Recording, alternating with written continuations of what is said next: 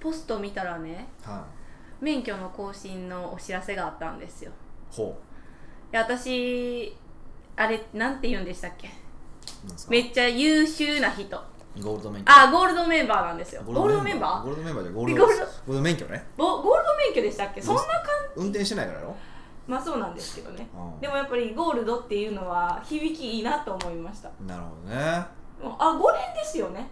ゴールドだと5年ですよね確か、うん30分の講義があるんですよねあるあるあれどうなんやろうと思ってでも受けるだけやけどねそうそうそうそうでもなんかもう運転してないから、うんあれって更新に行った方がいいのかう、んもうなんか行かんほ行かん方がいいとか選択肢あるんですいかやだってあのまあいかんかったらねあのし免許せ執行するだけやからね俺もあのゴールドやったんやけどはあのー忘れてたんですよい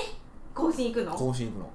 であれ誕生日から1か月後ぐらいまでじゃないですかそうそう更新って前後そう前後1か月じゃないですかで後ろ1か月過ぎるえっとね過ぎそうってなった1日前に思い出したんですよ北海道かなんかでなんでえ自分あ俺そういえば更新してないでブワーって調べたらえっとね実は誕生日前に行けば前の1か月に行けばはいどこの警察署でもゴールドでねかつ、はいゴールドでかつ1か月前その誕生日から前の段階だとどこの警察署でもできるんですよ更新がどの地域でとそうそうそうそう近所だけじゃなくてうへえでうわすげえって思ったけどまあもうね無理でしょ無理やしえ結局行けたんですでだかから行けないんですよ北海道だったから行けないじゃないですか、であの行ったらまあ半年以内だったら一応再交付というかできるとうん、へえでその代わりゴールドは取り上げられましたけどねそれだけでそうそうそうそう期限守らないだけ期で限まあやっぱ期限守らないやつはやっぱり罰は与えられますよね厳しいやでもまあね厳しいなと思ったけい、ど、はい、まあ俺が仕事をしててもそうやなと思ったからやっぱ期限守られへんやつは怒るなと思ったからあまあそのペナルティはまあある意味ではねはい、正しいのかなと思いましたよねあー素直に受け入れられたんです、いね、や受け入れてないけどねえなんか絶対文句言いそうじゃんなんでやねんいや1日ぐらいいいやんっいてやそうういうのいやそんなんは言わないです決まってるもんに対して言ったからといって解決するもんじゃないからいや腹立つのは腹立つよ、はい腹立つけど言って解決することだったら言うけど解決せえへんから言ってもしゃあないやんあーでもそれでも試みるタイプかなって思ったんいでやすこけうどそんなの試みないその無駄なあの公務員に対してそういうことをしないってのは俺の仕事やからあ労力は使そうわそないうそうでだからそういうことだよなって思ったしでもまあ自分が逆の立場でもまあそうやよなと思ってだからいやまうんああのご、ね、免許出す側じゃないけどいろんな人一緒に仕事をさせてもらっててやっぱ一番俺怒るのってそうです期限切れやんかそうですねめっちゃ怒るやん一番、はいだからそれをこうやれやれないやつっていうのはもう一緒に仕事をしたくないのでまあそういう意味なんやなとあ思ーいました逆に受け入れてよかったですねいやその人の気持ちも分か全った分然分からへん よからへんけ分どからへんけどでそれにしてもあの講義のほらなんかあの事故の映像ってよくないですよねえ私もうそれすら覚えてないんですけどよく記憶ありますねなんかいやみ確かそういう事故の映像とか見せられると思うんですよね、はい悲惨だとかって言ってでもうあんれ、あ悲惨だって見せるから悲惨なとこ想像するからまずそっちへ向かうっていうのもあるんですよねあーなんかこう引き寄せみたいない感じまあで引すきか、寄せは信じてないから、はい引き寄せってやめてほしいんですけどまあ思考は現実化するです しかかも現実化しないからねあの何回も言うけどしないけどもでも、はいまあそうなのであのあんま良くないなと思うんですよね心理学的に言うとえじゃあどういうのを見せたいんですか車って最高みいかたにいなこう安全に運転するのかっていうところを見せていくっていう方がおだーからあのねなんていうか交通安全講習みたいなこう事故の瞬間ほらなんかあのスタントマン使って見せるやつあるじゃないですかバーンってはい車も使ってはい自転車コロコロコロみたいなのあるじゃないですか、あれをえちょっとどこで読んだかちょっと忘れたんですけど、はいそれを見た子供と見なかった子供の将来の事故率が見た方の方が高いんですよあーやっぱり見てしまうとそういうことがあるっていう事実を知多って分しそうまなうんからでしょうねよく分からへんねんけどだからまあその恐怖で何とかしようって僕らは考えちゃう特に子供に対してはね、うんうんあのしちゃうと思うんですけど意外にそれって良くないんやなっていうふうには思いますよね、うんあーそうですねあとなんかあの中えスピード違反とかでしたっけ取ったら、うんその警察徴収した警察に給料が入るって聞いたんですけどほんまですかだからこうペナえこうノルマみたいなのがあーなんかそうあるそれ言うよねあのノルマがあるってそうそういう話はよくするよねあれほんまなんいでやすまかあ一応ないとは世間的には言ってるけどまああるかのような動きはしてるよねあれでもどういうことでだから1個つけ、ま、捕まえたら一人まあ1万円とかそういうレベ多ル分でこうすつかけてこういくら達成しろと言われてんちゃう分 からへんけど多分何件なのか分からへんけどあるんじゃないへえだからなんていうのその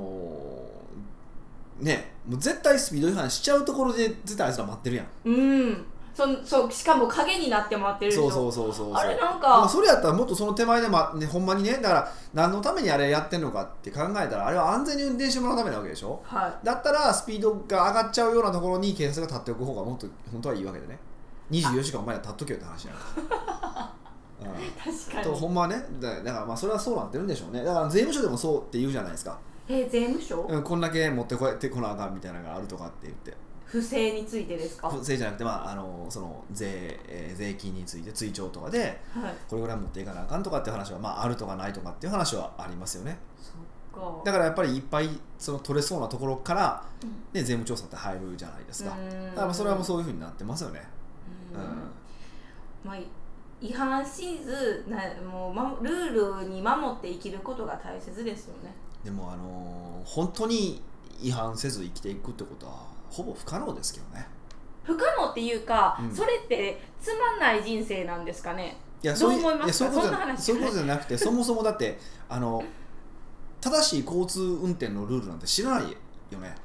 ほんまのだから赤信号は止まらないといけないとかその程度は分かってるけどはい例えばねあのほら自転車で曲がるときなんかこう右手横にしたりなんかなんかこう横にして曲げるとかっていうのあるの知ってます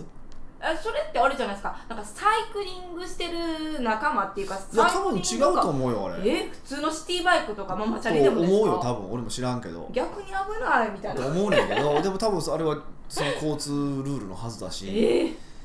言ったらだから警察っていつでも逮捕できるよね一般人でもそうやっていちゃもんいくらでもつけようはあるかうら、んうんうんえでも目につけられたくないですえだからいやねおとなしく僕らみたいな小市民は生きておくのがいいんですけおどとねなしいかないおですとなしいよこれめっちゃおとなしいよもそういうことに対してうはもう長いものには巻かれろやからねあそうなんですか座右の銘はざ長いものには巻かれろやででも一みんなね長いものには分かれろって言うけど私、あんまり意味分かってないですどういう意味なんですまあ、か、要は強い人には逆らわないってことですよねおあーもおうそそれイエスマンみたいな僕イエスマンですよえ絶対違うえ嘘イエスマンですよ僕はでもえ僕超イエスマンですよ今までここまでイエスマンだけど対象が23人じゃないですか人生の中でえいやいイエスやって僕はもうイエスマンですよそんなもんいやそんなそそんな権力者に対して僕は逆らうなんてことはしたことも考えたこともないですけどね権力どういう意味での権力しかいやよう分からへんわけかんなどいですけどねそうなだんかだら割とサラリーマンの時でもこいつ腹立つなと思ったけど俺言うこと聞いてましたよ絶対嘘と思ういやいやほんまにほんまに聞いてましたよただ心の中で舌出してたしあのその時は「はい」って言ってて実際行動せえへんこといっぱいあるけどねああこえどういうことですかじゃあもう一「回あわかりましたわかりましたわかりました」ってその場で言うけど、はいまあ、結局言うことは聞けへんかったりとかあるけどねえさらにじゃあ怒られるんじゃないですかまたそうなんですよえじゃあ怒られ慣れつタイプなんですかえ怒られ慣れてる感じ怒られ慣れてはないですよ別に傷つきますか傷つきはしないですよあまだ怒ってはるなと思っ てしょうもないことで怒なっんてでんイエなとス思っってて言ってからしないんですかでもね多分3回ぐらい怒ったらもう忘れるでしょえ3回も怒ったら逆に記憶残ってるんじゃないんですか分からへんどうなんでしょうね例えばね、まあはい全然違う話になるかもしれへんけど、はいあのー仕事を先延ばしし続けるじゃないですかあの途中で何も言ってこなくなるでしょって言ってるでしょえー、まあでも仕事ってヒデさんとしかしてないから分からまへあ、ん俺はめっちゃ細かく詰め切り詰めするからあれやけど、 あのそういうこと結構あるんですよ結局だから特にこうまあねこれはね社長我々はね結構思いつきでああやりたいこれやりたいと思ってパッて言っちゃうわけですよ部下にそうそう、はい言っちゃうわけですよでもそのね多分4つ言ったうちのね3つぐらいはね言ったことすら忘れてるんですよ何その無責任発言いやほんいやほんまそういうこと多いですよでだから部下からすると、はい僕当時僕サラリーマンからするとそれ分かってるから今日飛ばすもうそういうのわざと飛ばすんです全部これ絶対思いつきで言ってるわと思っておーであれどうなってんのって言われてあこれは絶対追いかけてきようなっていうことだけ僕仕事やってました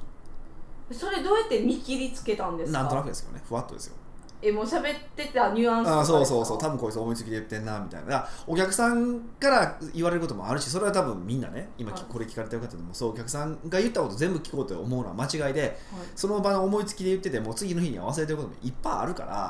らやっぱりちゃんとねそこは見極めないといけないですよね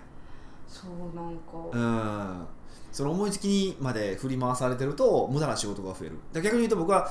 あのよく言うのは戦略的先延ばしって言うんですけど先延ばしってダメなイメージがあるでしょはで僕はどんどん先延ばしすべきだと思ってるんですよいえ私もしていいんですかまあ激詰めされたたければね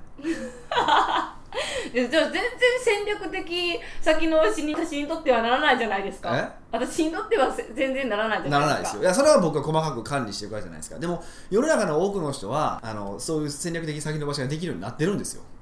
えー、じゃあ例えばどうやってしたらいいためですいかやだから普通に先延ばししてギリギリまで待てばいいんですよ期限までえー、じゃ逆にほんまにこれ激詰めされる案件やったらむっちゃチーってなお前そそれちゃんとやっとけばでいいきよひんやつやんっそていれうちゃんとやればいいいよその見分け方が重要 え見分け方重要、まあそこはねだから例えばギリ期限ギリギリまで待ってあの件ってどうしますって言ってああやっぱりいらんわってことも結構あるから待つっていうのは僕手だと思いますよだから結構先延ばしをすることそう先延ばしでしたらあかんってよく言われるんだけども僕はあえて先延ばしをすることによって決断を後ろに後ろに持っていってであの本当にやらないといけないのか見極めてからやるってこと僕結構やりますよわざとうーんでその場合にその先延ばししてると多くの人はあ先延ばししちゃったって結構セルフイメージ下げちゃうんですけど、い、はやいそうじゃなくてもそこは積極的に俺は先延ばしするんだとで先延ばしして結構ギリギリめっちゃ焦ってやるじゃないですか、はいね、で焦ってやってああもうこう次こそ先延ばしせんとこうって、まあ、今回はなんとか間に合ったけど次からなんとかもうそういうことはやめようって思うけど逆へって、逆でもギリギリにやったからこのねあの半日で終わったって考えればいいねんだかあー確かにらその火事場のバカ力を初めから使う前提で 俺は先延ばしするけどねどっちかより結構。えーまあ、要は度胸はあるなって言わなれるるけほどどえうんと思うんですよ私どっちかって言ったらそうしてしまうと普段こうじゃあ1週間後にしなきゃいけないっていうのを先延ばしにすると思うじゃないですか、うんうんじゃあもう5日あ3日目4日目ってなったら、うんもう頭の片隅にあれがあるからこう遊んでても何しててもこうドヨーンってそうそわうかりますかそうそうそうあれはどうやって払拭するんでえすだかから戦略的先延ばしっていうのはもうもうその日までその日まではもう忘れるからその日にタスク貼ってく貼ってるからそれ僕はタスク貼ってないタスクは覚えてないから一切うーん覚え書いてないタスクは一切覚えてないからだからそのミカに対して依頼したこともまあ要はねいろんな形依頼をしてるから覚えてるのであってその形じゃなくて覚えてないわけですよだからその時うーん期に来たら詰めるだけなので、はいうん、っうーんていうふうにするとねいいかもしれないですよ人によりますけどねもちろん戦略的先延ばしっていう概念を得てそれを考えたらもたまにはね、えうーマインドコントロールもできるっ て、はい、たまにはその戦略的先延ばしっていうのも使ってみるのは、まあ、あの一般の方はね、はいい、いと思います、まあ、美香さんはちょっとやめた方がいいと思 いますけど、ダメですか、えー僕は忘れないんでねいやそうで忘すれねるタイプの人であればはい、あのお客さんとか多いと思うんでそういうふうのも手だと思いますよ、うーんうんでも戦略的先延ばしはちょっとネーミング的にかっこいいですねまあ、よくわかんないで すけど、えーぜひちょっと使っていただけるといいかなと思いますねはい北岡秀樹の奥越えポッドキャスト奥越えポッドキャストは仕事だけじゃない人生を味わい尽くしたい社長を応援します改めまして北岡ですミカですはいというわけで第2回なんですけど第も102回102回はえっとねニックネーム二平さんですい、はい、この方多分2回目だと思うんですよえっ、と過去から考えるとあ過去から考えると2回だけど、二回ですねあの100から考えると1回やでみたいなややこしいや ばいやばいはい2回だけ2兵と いうことで、まあ、まあどうでもいいですけどまあ行きましょうか、 はいはい北岡さん美香さんおはようございますおはようございます二平ですはい今回お聞きしたいことはうん名刺についてです、名刺なるほど、ビジネスマンなら誰もが持っている名刺今回はその名刺についてお聞きしたいのですがほう北岡さんが名刺を作成するにあたり何かこだわりや注意すべき項目はありますかそこをした方がいいまたはやらない方がいいデザインや表記される内容などぜひ北岡さんの意見を参考にしたいのでご教示のほどよろしくお願いいたしますはいなるほど名刺ということですねはいはいやヒデさんそもそも名刺持ってないですよいいねや持ってるよ失礼ない や持ってないに等しいじゃないですか、まああのセミナーとかでね名刺いただいても僕渡さ渡したりとかはしないですしそのあたりの理由については僕のあの黒い本の方をあの読んでいただくといいのかなというふうに思ってるんですけど 二平さんを呼んでいただいてるんですかねえあえてなんですかね呼んでるけども聞きたいなんですであかのね時多分そその本に書いてあったのは多分名刺俺は名刺を捨てるぞしか書いてなかったっけああそうですね捨てる捨てますって話で、はいもらった名刺は基本的に捨ててますって話です捨てますっていようね、はいそういうことしか多分書いてないと思うから、はい名刺のあり方についてですよね、うんえっと僕個人としてですよ、はいあくまで僕の個人としての意見でいくとあの名刺についてはあんまりこだわらない方がいいと思ってるんですよ、えー名刺のデザインにってことですかうん、デザインかっこよくするとか僕すごいいいと思うんですけどねあのー名刺でもねなんかこう似顔絵描いてあったりとかね、はなんかこう八つ折りぐらいになっててこうぜこう自分のいいやそれなんかあってて顔写真とはいこんなビジネスやってますみたいなこう全部書いてるみたいなはい名刺とかがあるんですよ世の中には。そうなんですねでまあ、僕の友達もあのそれを売ってる人もいてるんでそうあんまりディスれないんですけそどうですよ そう僕は個人としてあんまりそれはあのいまいちだなと思ってるんですようんこだわりすぎるのがってことですかそれともやついやもうそもそもそれいらんやんっていうことえー、なんでですかいや名刺交換をするシチュエーションを考えてみてよってことなんですよえはじめまして何々とまあ誰か誰かあーみとたいなそうご挨拶をさせていただく時じゃないですか、でまああの仕事の場だったら、まあ、そのまま商談に入ってるからそれ全然いいと思うし、はいえっとまあ、例えば異業種交流会みたいとかパーティーとかってバーッたくさんいらっしゃる人がいらっしゃる場合ありますよねそういう場合でもまああのすしますよね、まあ、その場合だとそのゆっくり話相手とゆっくり話はできないじゃないですかでもだからその考え方としてじゃあ、まあ、名刺をねこう目立つものにしてとかそこに全て詰め込んでおけば、いまあ、そこから連絡が来たりとか受注が取れるよねっていうのが多分一般的なその名刺の考え方だと思うんですその、うんそういうやつ折りの名刺を考える人はね、はいでもでも逆に言えば裏返せばですよ、はいその名刺交換をした時に30秒とか1分は絶対話するわけじゃないですかうん、そうですね必ず、はいどんな場でパーティーとかでもいっぱはいい人がいらっしゃったとしてもするわけじゃないですか、っていうふうに考えたらあのその時にうんどんなトークをするのかえー、の方が僕は重要だと思うんですよ、どんなトークですかうん、どんなトークえそんな自己紹介で終わっちゃいそうじゃだかないら自己紹介なら自己紹介でいいんですけどその時に、まあ、少なくとも自分にとっての見込み客になるような人とか、はい自分に顔を覚えておいてほしい人に対してちゃんと記憶に残るようなトークができるかどうかってことですえー、トーク力ですかでトーク力って思うじゃないですかでもそれはいトーク力じゃないんですよ、だって1分とかの話でしょはい、 1分ってトーク力の話じゃなくてそれはもうあらかじめ何を言っていくのかちゃんと考えておくってことなんですよトーク力であらかじめもうなんかカンペを用意するみたいカなンペ、まあ、カンンペですよね、簡単に言うとカンペですよね、はいもうあらかじめこういうことを言っておくってことを決めておくってことです、そんな一人、一人、ね、それ100人よって100人全員にトークを変えましょうっていう意味ではなくて、はあのもちろんある程度の相手に対してアレンジは必要ですよ、い、うんでも、そのベースとなるトークを作っておけば、それでいいんじゃないのっていうことなんですよ。はあじゃあなんか1分のうちに自分のビジネスについて喋れれたらいいみたいな1感じですか分もかかるる必要はなくて、本当に20秒とかですね、まあ、よくエレベーターピッチなんて言い方をしますけど、はあのーまあ、こうすごい忙しいエグゼクティブに、はいあの要はお金出してほしいとか、い、うんあのそうなんかこう話聞いてほしいっていう時にどうするのかっていうとそのエグゼクティブが、まあ、ビルに上がるこのエレベーターの中で、まあ、20秒ぐらいですよね10秒かは20秒ぐらいの間で、まあ、こうみ短くプレゼンテーションをしてじゃあ OK じゃあこういついつ来いよっていうふうに言ってもらえるようにねその短いプレゼンテーションをするのをエレベーターピッチって言うんですけど、あのそのエレベーターピッチをやっぱ作作り込んでおくってことですうんうんなんかエレベーターピッチを考えた人が今すごいってめっちゃ思ったんですけどもうなんかそもそもいやまあ一般論だよねこれねそうだからちゃんとエレベーターエレベーターピッチはやっぱちょっとちゃんと練っとかないといけないんですよねあだからあめだから名刺はむしろうちの場合、まあ、僕の場合はもうそうですけど、まあ、デザインはそこそこデザイナーの方にね結構作ってもらった結構こだわったデザインにしてあって、でまあでも名前と本当に電話番号としかも僕は個人のあの携帯電話入れないですしあのそれは電話から来てうざいからですね入れないですしあ、のねまあ、目当ては一応入れてありますけどって感じですよね、ううんんじゃあ名刺が重要じゃなくて名刺を渡す時のトークが重要ってことそうです名か刺交換の場のトークは重要です、でつまり今回の質問に対してはは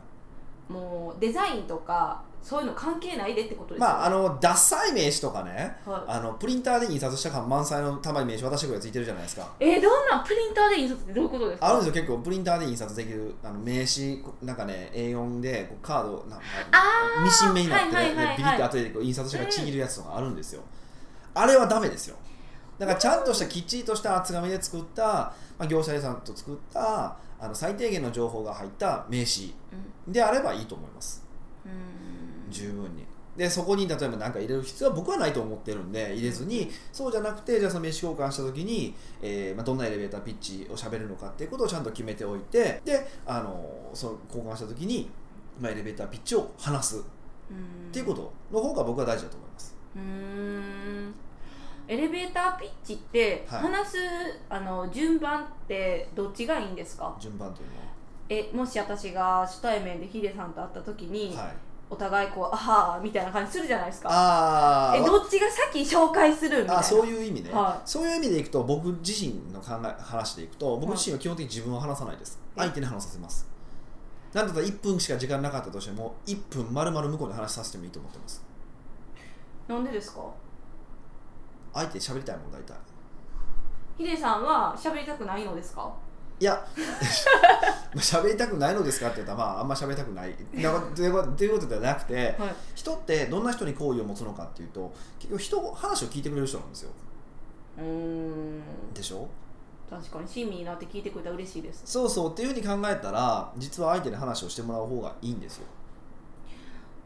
じゃあも私が喋るとするじゃないですか1分う間んすごい、うんすごいプレゼンして、うんじゃあ私がプレゼン終わった時にヒデさんの名刺ももらって、まあ、はい次ってなった時に、はい私はヒデさんの印象残るんですか、あ残ります残りますめっちゃ聞いてくれた人であ残りますよ大体でとかでも最後別れ際に何か一言言えば、えどえヒデさんが言ってそうそうそううそう言ってじゃあ今度またよかったら連絡しますねって言っとけば次連絡した時も思い出してもらうじゃないですかそれだけで、へえ思い出してもらいやすいようななんかキーワードを入れておくとかね例えば僕だったら売り上げアップしてるから大体どこでも売り上げアップ悩んでるわけではあの売り上げアップとかの話をするとか、い、うーんですねそうなんでうす、ねん、っていうふうにすればいいと思いますし、でいいなと思ったらそこでねまたなんか後日アポを取って話をすればいいだけの話で。なんかその名刺でガンガン押して自分の言いたいことを必死こいて言うってことほどダサいことはないし仕事が決まらないことはないですよねでどっちにしてもこっちがトークしたかったとしてもうんはい相手の、あのービジネスがわからない限りとかなあの人相手のバックグラウンドがわからない限りは喋れないでしょ本来、い、まあそうですねそうで相手に合わせた形のトークに変えたいわけだから、い相手の情報を聞く方がさ先決なんですようーみんな自分のアピールすることばっかり考えるんですけど、はいアピールしてどうすんのってその人その人興味ない人どうすんのって話でしょうーんそうなんかそうそうそうっていうことです よへーえじゃあもし私もヒデさんもよし相手の話聞いたろうっていう立場やったらシーンってなるんですまかね、あまあその場合は聞けばいいとか何どんなことされてるんですか聞けばいいだけやから質問すればいいだけなのでねこの人心を得てるっていう評価なんですかねお互いいやそれは信じてたなくなる単なるねあのなんていうかな人見知りって思われるかもしれんけど分からへんけどそうなんです ねね、うん、そうそうそうそうでもまあ本当にやっぱ考えるのはそういうところを考えた方がいいと思います本当にトークとかなんて言った時ひだから響くのかとか例えばこの業種の例えばまあいろんな方がいらっしゃってこのタイプの人にはこういうふうに言った方がいいとかね例えば、まあ、僕だったら売上アップのコンサル担当ですけど例えばえっと例えばですけどねそのいわゆる商店とかややられてる方とかで話すんだったら、まあ、売上アップのコンサルタントとして例えばチラシをどう改善すれば売上上がるとかねそういうことをアドバイスさせてもらってますっていうふうに言うこともできるし、はいでも例えばコンサルタントに近いようなビジネスをされてる方であればどうやったらウェブでお客さん集められるかみたいなアドバイスをしてますとかあー最後の一言でその時人がこうき困ってそうなところにポンそうそうポインってい言くってことえば、まあ、興味あったらじゃあ今度お話ししましょうっていうふうに言えるわけじゃないですかうんもうそんな営業の仕方しないですけどね、ですかはいでもまあそういうことでしょ要するにうーんうんそういうまふあうに考えてもらえると多分もう少し分かりやすいかなと思いますね、ううーんんじゃあもう二平さんは、まあ、名刺これから多分作らるだろうから、まあ、デザインはかっこよくぐらいのデザイナーはね入れた方がいいと思いますよ僕はうちだから初めて起業した時もちゃんとデザイナーにロゴ作ってもらったしそのイメージはあったんですかなかったですえじゃあどうやってこうこうデザイン化になるんですかまあなんかそういうんデザイン、いデザインをデザイナーに言ったらこういうイメージでただ何色をベースカラーにしてほしいとかって言ったらなんかやってくれますよああ最近最近ロゴゴとか作ってくれる会社もあるから安く作ってくれる会社もあるから、うんそれで作ってもらったらいいんじゃないですか、僕自身も一番初めの会社なんかロゴのなんか5万円ぐらいで作ってくれるロゴの会社でやりましたよあ5万円は安いんであのす秘か密基地 J はめっちゃ高いですけどねうん10万円かかってますけど、えまあでもねだってその分その多分あの作ってくれた人も死んでたと思いますよ何回もこうダメ出ししたんですよねだヒいデぶさだいぶ、まあ、向こう泣いてましたからねんいやいや私絶対そういうの嫌いやでもそれぐらいまあちゃんとこだわって作ったってことですけど、うんロゴは絶対そういうふうにやってくれるからそれやって、うんまあ、ロゴを入れてちゃんと必要最低限の情報を入れてやっとくぐらいでいいと思いますけどね僕はえロゴを作る時ってうん自分がしてるビジネスと関連性あった方がいいんですかもちろんロゴはね自分のビジネスと何らかの意味合いがなければダメですよねうーんやっぱりじゃあそういうデザインにしてそれと一緒にあの名刺渡す時のエレベーターピッチをよく練ってくださいねってこそうとそでうすそねうで、まあ、もしそこでほんまに時間がなかったとしても、はいメールアドレスはもらってるわけ電話はもらってるわけだから、い後日連絡してこういうことをしてますってプレプレゼンはできるわけでしょでその時またエレベーターピッチも使えるわけじゃないですかはいっていうふうに考えたらそれを考えておく方が僕はすごく大事だと思いますけどねだって名刺だけで物が売れることはね100%ありえないですからねまあ確かにそうですねだから話すためのきっかけでしかないので名刺っていうのはそういうふうに考えたらそんなにこだわる必要はないですよねかもうめっちゃ面白いものにししてしまってスルメとかにするとかね名刺を 食べれるあやたん食みべれたいますみなたいなの方がいいじゃないですかもうもう持っていく時が すごい匂いプンまあプまあねまあするけどねあそういう手はありま すよね,、ンいや匂いも残りますしねまあねすごい印象まあ、的ねイカの人ってあの人もい まイカの人見すしけてど、ね、そもうらそううそうっていうふうに考えればいいと僕は思いますがいかがでしょうかなんかすごいいい話を聞いたと思いましたあいい話しましたね名刺じゃなくてはいはいなのでエレベータービッチ作ってくださいね二平さんはいはい。では、奥越えね、ポッドキャストからはいお知らせがあるんですよ。おいなやんと、重大発表では全然ないんですけどち、ゃうんかねなんか重大発表できるようなことしたいですね。はいえっとね、あのーポッドキャストの音声リンクがなくて聞けないっていうお問い合わせもなんか数件来てるんですけどね。はいはいはいいお前、100回目で言ったように、私たちはやっぱおあ、ポッドキャスト自体のランクに入りたいから、はいまあ、奥越えのサイトでポッドキャストを登録する方法も記事で書いてるので、はいまあ、お手数ですけどもその記事読んでポッドキャストのアプリをダウンロードして登録してくださいねっていうお知らせやーそれはすいませんということでお願いしますとちょっとエゴでね我々のエゴで申し訳ないんですあそうですぜひそうでちすょっとお願いできればと思いますえスマートフォンなら絶対誰しもが聞けますよ聞ねきますんでねあの、はそうい移動しながら聞いてもらえたらちょっと楽なのでぜひそうやっていただけるといいかなと思いますはい、はいそしてもちろん皆さんのご質問もたくさんお待ちしてますので、はいどしどし送ってきてくださいはい、というわけで、また来週お会いしましょう。ごきげんよう